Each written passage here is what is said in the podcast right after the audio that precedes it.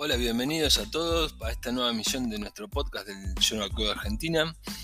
En esta ocasión vamos a comentar lo que pasó el día lunes.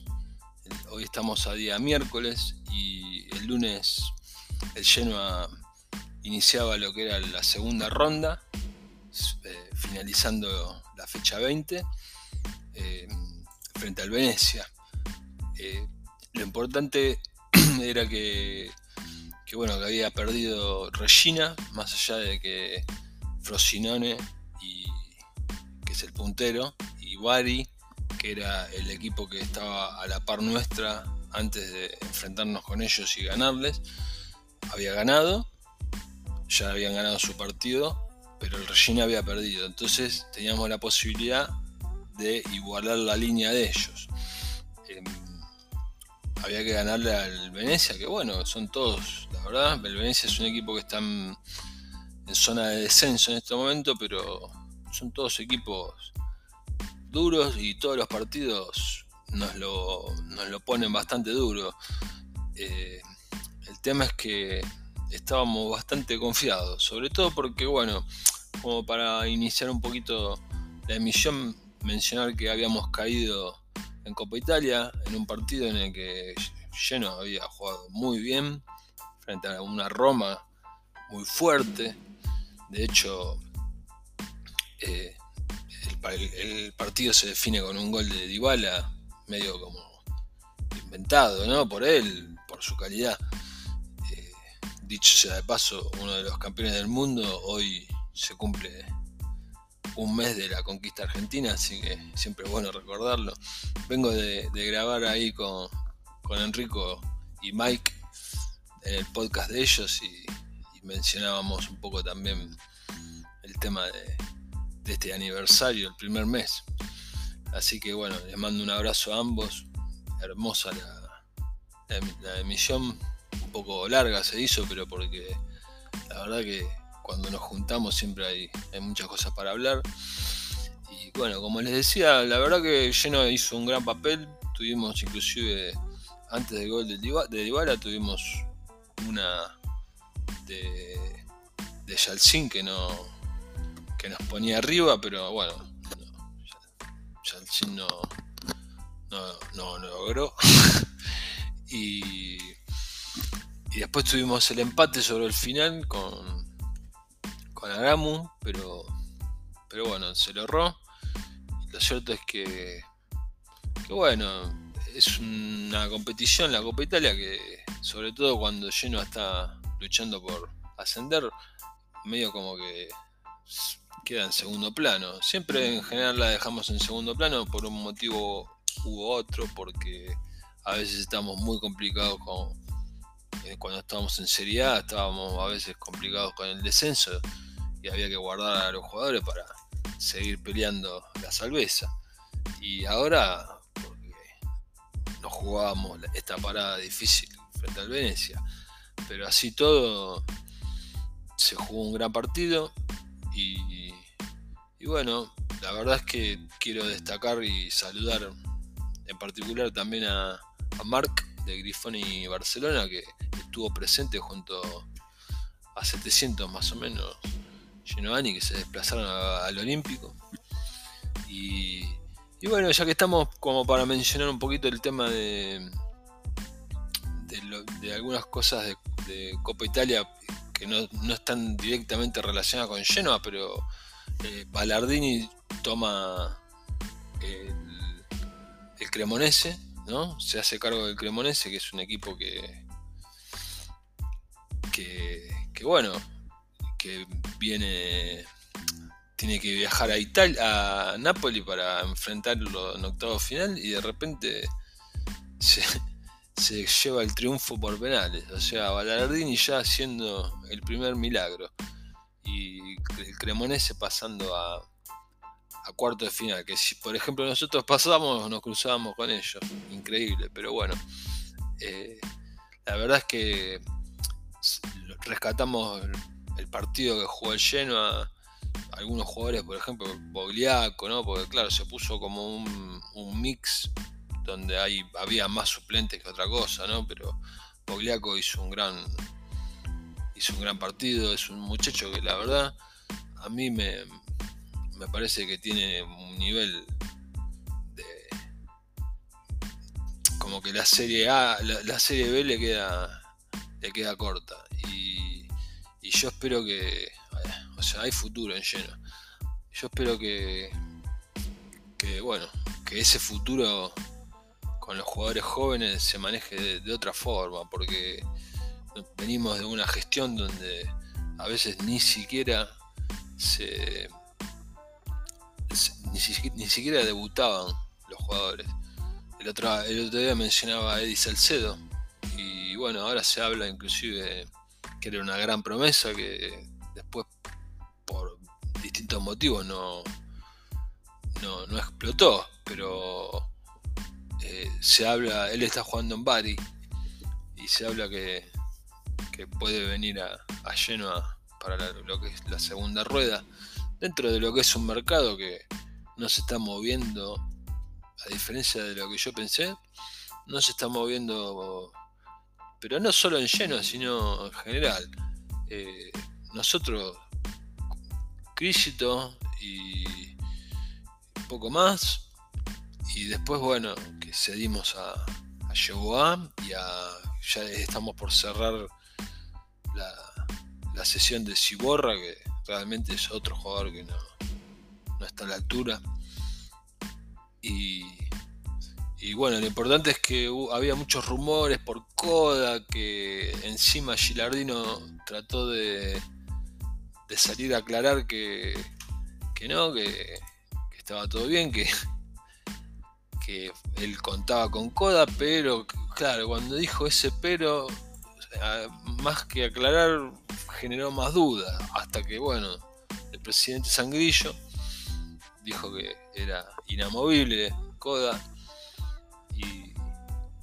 o sea que era intocable, así que podían, podían preguntar todos los clubes que quieran sobre él, que en verdad eran clubes de Serie B, ¿no? evento, etcétera, pero que no de lleno no salía. Y, bueno, eso fue un, respiro porque si bien eh, no tuvo la cantidad de goles que, uno esperaba, es un jugador que ha hecho, a pesar de, que el equipo no jugó para él, ha hecho las cosas muy bien en la primera rueda. Y esperemos que ahora que las cosas están funcionando de una forma distinta porque, porque bueno, hoy justo mencionábamos eso, eh, ese tema de que Coda tiene que estar en el área, no puede estar no puede estar afuera tratando de ver si puede driblear a, alguien y ver si mete una pared, no, no, no, él tiene que recibir y meterla. Y bueno, no me quiero adelantar, pero un poco fue, un poco no, fue así el gol que nos dio el triunfo. Eh, como les decía, eh, era importante ganar porque había que acercarse a, la Regina. Bueno, de arranque sorprendió un poquitito el, tema de que empezó Martínez, o sea, vino eh, a atajar. El arquero titular fue Joseph Martínez, que venía de atajar muy, muy bien, pero bueno, a mí en lo particular, si me dan a elegir, yo con los ojos cerrados digo Semper, pero, bueno, eh, no, lo, no, lo, hizo mal tampoco eh, en esta ocasión. Es más, lo hizo bastante bien. Eh, hay mucha gente que lo, lo, pone como figura de la cancha, cosa que para mí tampoco hay que llegar a ese nivel, pero, pero bueno, por suerte cumplió. Después eh, jugó la línea 4 con, con por izquierda, que la verdad eh, quizás no es el jugador eh, clave que necesitamos para la banda izquierda, pero yo creo que le dio un valor agregado. por experiencia, por un montón de cosas. Le falta a nivel físico, ¿no? Claramente por un tema de edad y por un tema de, rodaje, ¿no? En el Toronto tampoco es que no jugó mucho, jugó 15 partidos, pero, pero bueno, a mí me gustó eh, lo, que, que aparte de cómo vino, ¿no? Mismo en el sentido de que el tipo vino con la humildad que hay que tener, ¿no? La, cinta capitana tiene Bani, listo. Y el sueldo es mínimo. O sea, no es que vino con el sueldo más alto del plantel, para nada. Y bueno, Trabucín y Bani, que en, en la dupla central, que bueno, muy firme. Sobre todo últimamente Dragushin está tremendamente firme. Y por la derecha Hefty, que es un problema porque es otro jugador que no, está a la altura, ahí tiene que, estar Sabelli, que ahora que se libera la banda izquierda, más allá de que yo creo que habría que habría que traer a, un lateral izquierdo más que alterne con, con pero se había liberado la, banda natural de, de Sabelli, que es un tipo que a pesar de sus limitaciones ha sido a veces hasta fundamental para el equipo y termina jugando Hefty que bueno, está bien, por nombre Hefty es más, pero la verdad es que está en un nivel muy muy bajo. Eh, al punto que en un momento digamos que lo sacó, eh, Gilardino lo saca y lo pone a, a Sabelli de arranque del segundo tiempo. O sea, un cambio como diciendo, no, se dio cuenta que no, no va a funcionar.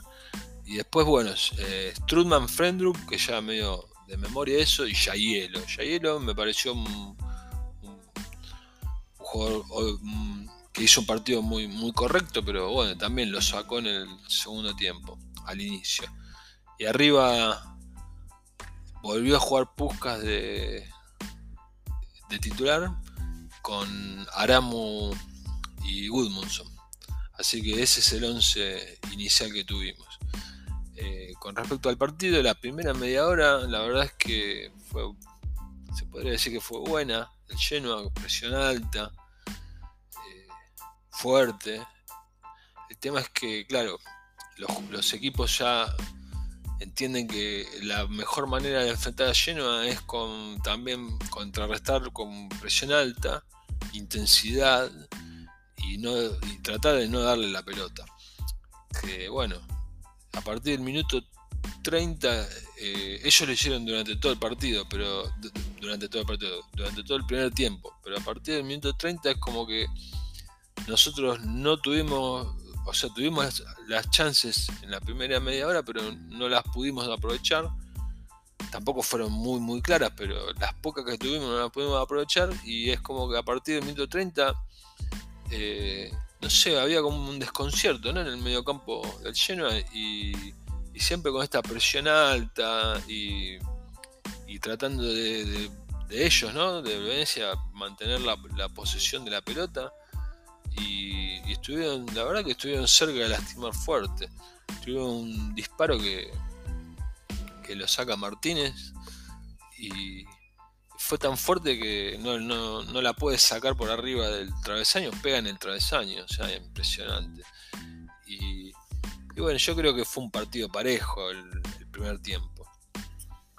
El, tema es que, que, bueno, por ejemplo, Crisito estuvo muy marcado por izquierda porque se sabe que, tiene una calidad muy superior a, a Sabel a nivel ofensivo también. Entonces, eso también había que aprovecharlo porque si de repente el equipo rival empieza a, meter recursos para tapar la subida del, eh, del lateral por izquierda, hay que buscar la alternativa, ¿no? Que eso, bueno, es una cuestión de, trabajarlo. Hay que saber aprovechar este tipo de cosas para, para aprovechar los espacios que se dejan, ¿no? Eh, el tema es que, bueno, Hefty por, derecha fue, estuvo muy, muy bajo. Para mí, en el primer tiempo hay un penal que. Hay un penal para Venecia, porque Mimo sale a cortar un, pase ahí, un pase, pase gol prácticamente, que por suerte el, el delantero visitante la manda, o sea, erra el arco, pero claro, en, el, en la barrida se lo lleva puesto, ¿no? Eh, para mí es penal eso. Las cosas como son, porque de la vereda de enfrente se quejan de, de goles anulados eh, correctamente como, como si fuesen robos. ¿no? Ustedes ya saben de quién estoy hablando, de quiénes estoy hablando. Y, las cosas como son, yo, yo vi penal. Eso no, no quiere decir que, que sea así, pero bueno. La realidad es que, como les digo, nos complicaron bastante el primer tiempo, porque el tiro de travesaño, esa que pasó muy cerca y encima, bueno, mismo llevándoselo por delante, ¿no? Porque venía a cortar que sea lo que Dios quiera. Segundo tiempo, bueno, como les decía, sale Hefty y entra Sabelli, que es como para mí tiene que formar la línea de 4. Y a mí me sorprendió un poquito Yayelo, que salió, que había sido el más lúcido, ¿no? Dentro de lo que era un equipo que no, pudo desplegar mucho en ataque. Yayelo por Bogliaco. Y al rato eh, entró Coda y entró Sturaro en el lugar de Puskas y de Goodmundson. A mí el cambio de Coda por Puskas me pareció lógico, pero el cambio de Sturaro por Goodmundson, de por yo sinceramente no lo entendí. Eh, la realidad es que el Venecia, por lo que se pudo ver, no pudo mantener esa presión alta que yo les mencionaba en el segundo tiempo. Entonces, claro, Lleno empezó a tener la pelota, ellos ni llegaban, nosotros empezamos a intentar con mucha dificultad, porque la verdad es que si bien nos entregan la pelota, la presión puede ser alta o baja, pero siempre es una presión tremenda. Pero bueno, ellos tuvieron que retroceder porque no, no, no pudieron aguantar, yo creo, físicamente que era lo que a veces nos pasaba a nosotros con los equipos grandes, grandes entre comillas. Eh, yo me acuerdo, por ejemplo, con Juventus, que siempre le hacíamos partido a Juventus, y a veces era una presión impresionante durante 40 minutos y después caíamos y bueno, si habíamos sacado la diferencia, genial, porque es más, le hemos ganado partidos Juventus de esa forma. Si sacábamos la diferencia, después era aguantar. Eh, acá, bueno, Venecia en el segundo tiempo no se notó que no, que no podía y se refugió, pero, pero bueno, lleno estaba que no encontraba la no encontraba la, llave del gol, ¿no? Eh, en un momento Aramu tuvo el gol, pero bueno, estaban fue correctamente anulado por offside. Y, y bueno, después entra ya llegando al, creo que no sé si el minuto 80, pero bueno, ahí, no, un poquito, un poquito menos me parece, pero entra Yalcin por Aramu. Y, y la verdad es que fue un cambio que en ese momento yo dije, no, porque Yalcin, la verdad es que es un jugador que no, no dio la talla nunca y no creo que la dé.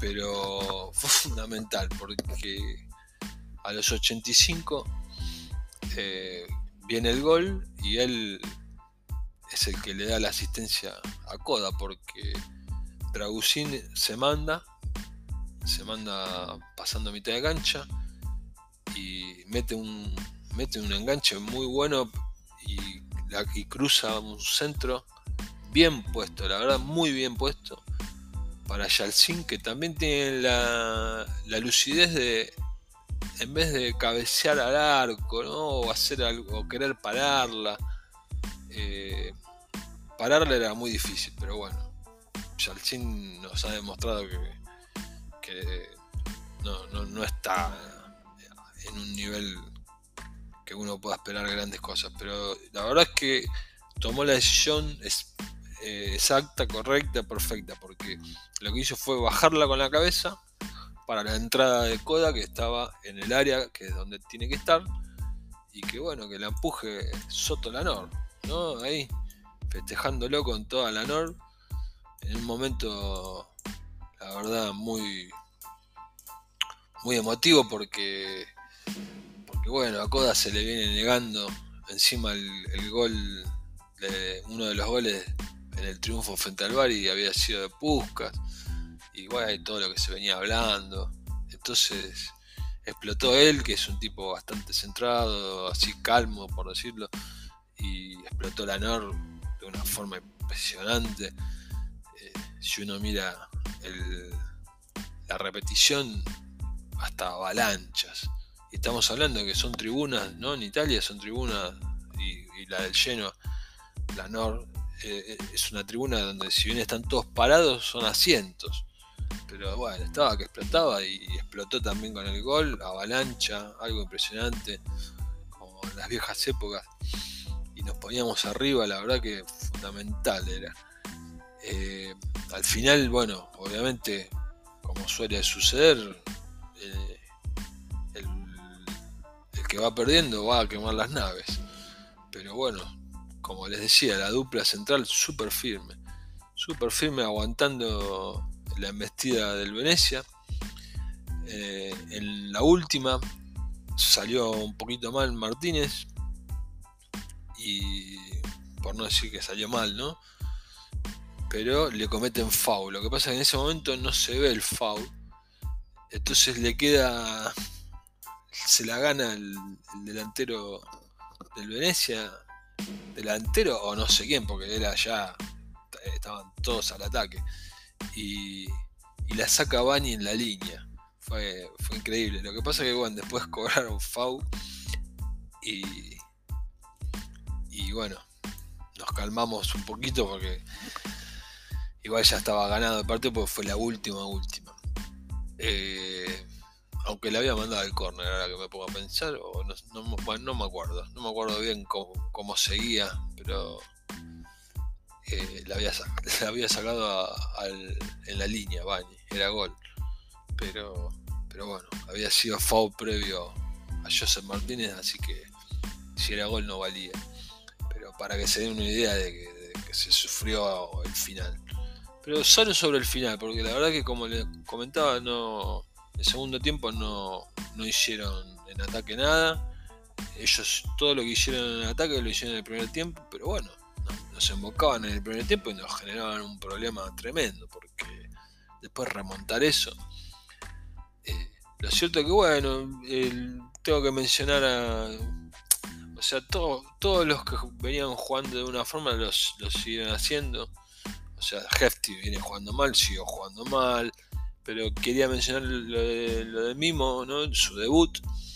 Yo creo que a medida que avance el campeonato va, va, a mejorar porque se tiene que acomodar al equipo, se tiene que acomodar también a nivel físico y, de todas formas es necesario poder cerrar algún algún lateral izquierdo yo no digo suplente porque por ahí eh, Crisito sería el suplente pero tendríamos que tener dos jugadores ahí y, bueno Isabeli por derecha tiene que jugar ahora, ya después de, esto, de esta prestación de, de Hefty, no, ya no tiene sentido seguir poniendo de titular.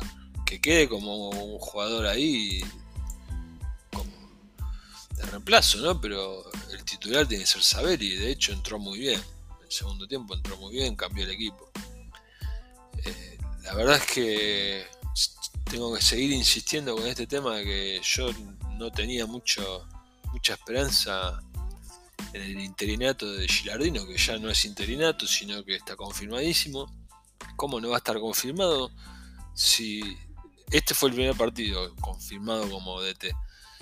Eh, pero ¿cómo no va a estar confirmado si sacó, había sacado de cuatro partidos tres triunfos y un empate y entre los dos triunfos entre los tres triunfos uno fue al líder Frosinone y otro fue al al Bari en el San Nicola. O sea, eh, Y ahora le gana al Venecia, que es un equipo que está ahí peleando la zona de descenso, pero